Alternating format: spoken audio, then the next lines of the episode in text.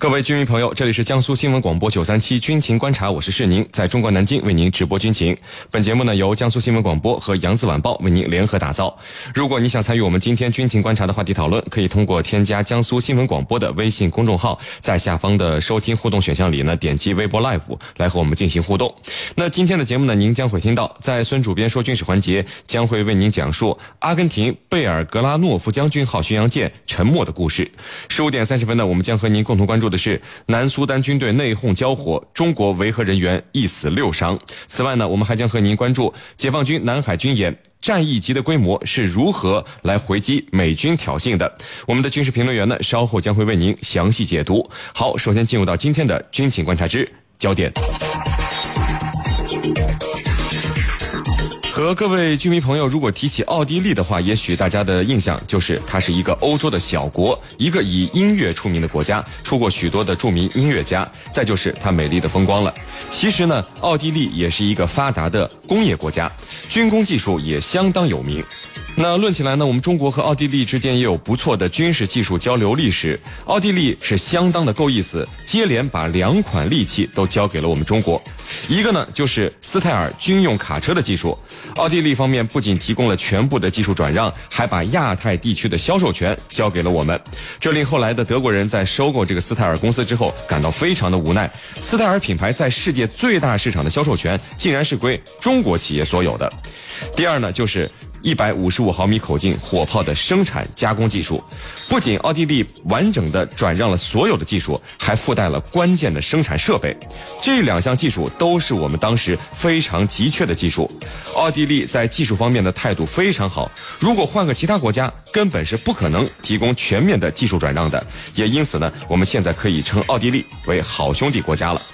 那中澳军事技术交流项目最重要的就是我刚才说到的155毫米火炮技术。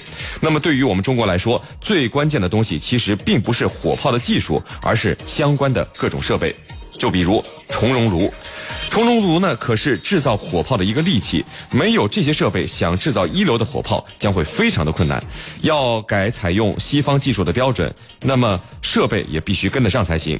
经过消化吸收，呃，奥地利转让给我们的技术，我们国家呢很快就形成了自己新的一百五十五毫米技术的生产体系，最终才有了零五式的自行火炮的成功出炉。我们中国从奥地利引进了技术以及设备，建起了自己的生产线。从一九八五年开始，进行了一百五十五毫米火炮的国产化工作。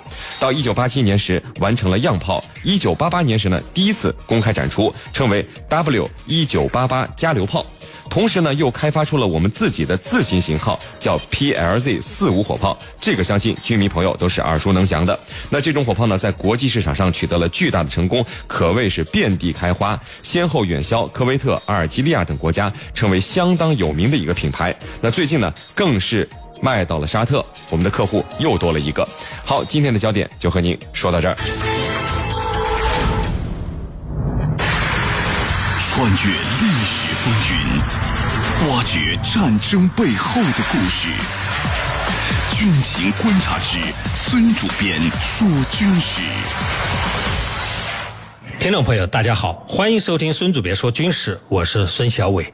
今天我给大家讲述的是阿根廷贝尔格拉诺夫将军号巡洋舰沉没记的故事。一九八二年四月。英国和阿根廷为争夺马尔维纳斯群岛，爆发了英阿马岛战争。在这场战争中，一度让阿根廷引以为豪的贝尔格拉诺夫将军号巡洋舰被英军的征服者号核潜艇击沉，给阿根廷带来了巨大的损失，也加速了阿根廷的失败。贝尔格拉诺夫将军号巡洋舰在阿根廷是仅次于五月二十五号航空母舰的第二大舰。它一九三九年在美国海军服役，原名叫菲尼克斯号。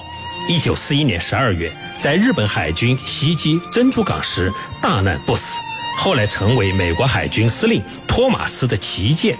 第二次世界大战期间，在太平洋上的多次海战中屡建奇功，声名远扬。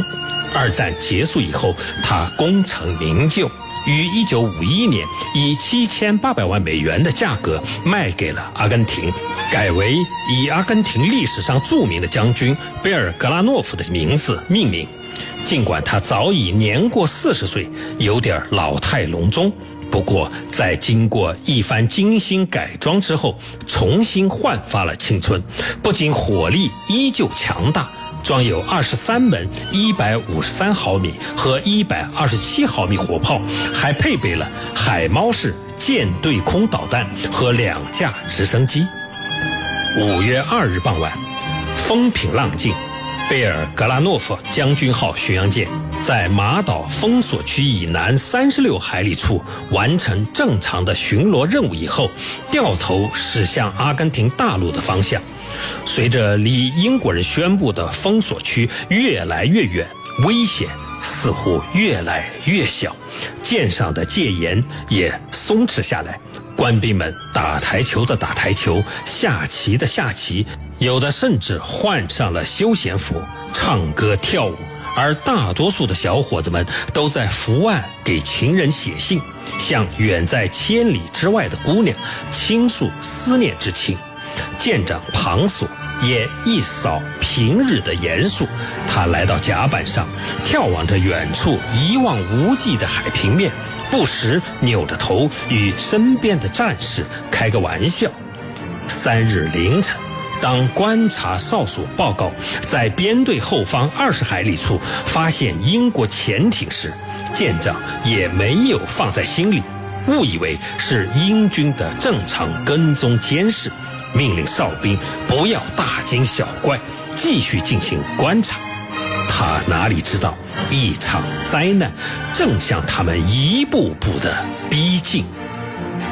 由于阿根廷这艘巡洋舰并未在禁区以内，所以当征服者号核潜艇发现了贝尔格拉诺夫将军号巡洋舰以后，舰上的官兵们为是否进行开火拦截而争论不休。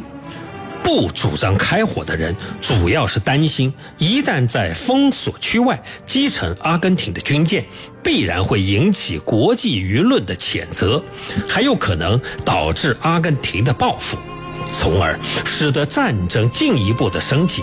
而力主应全力以赴击沉阿根廷军舰的人认为，战机对于战争任何一方。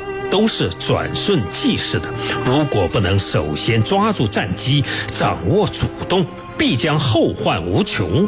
双方一时争执不下，于是向特混舰队司令伍德沃德请示。伍德沃德没有丝毫的犹豫，当即明确的回复道。一旦发现阿根廷舰只，无论是封锁区内还是区外，都必须坚决摧毁。对于英军征服者号核潜艇来说，完成攻击任务并不难。它装备的 Mk 二十四型虎鱼鱼雷，但这种鱼雷十分的昂贵，一枚高达五十万英镑。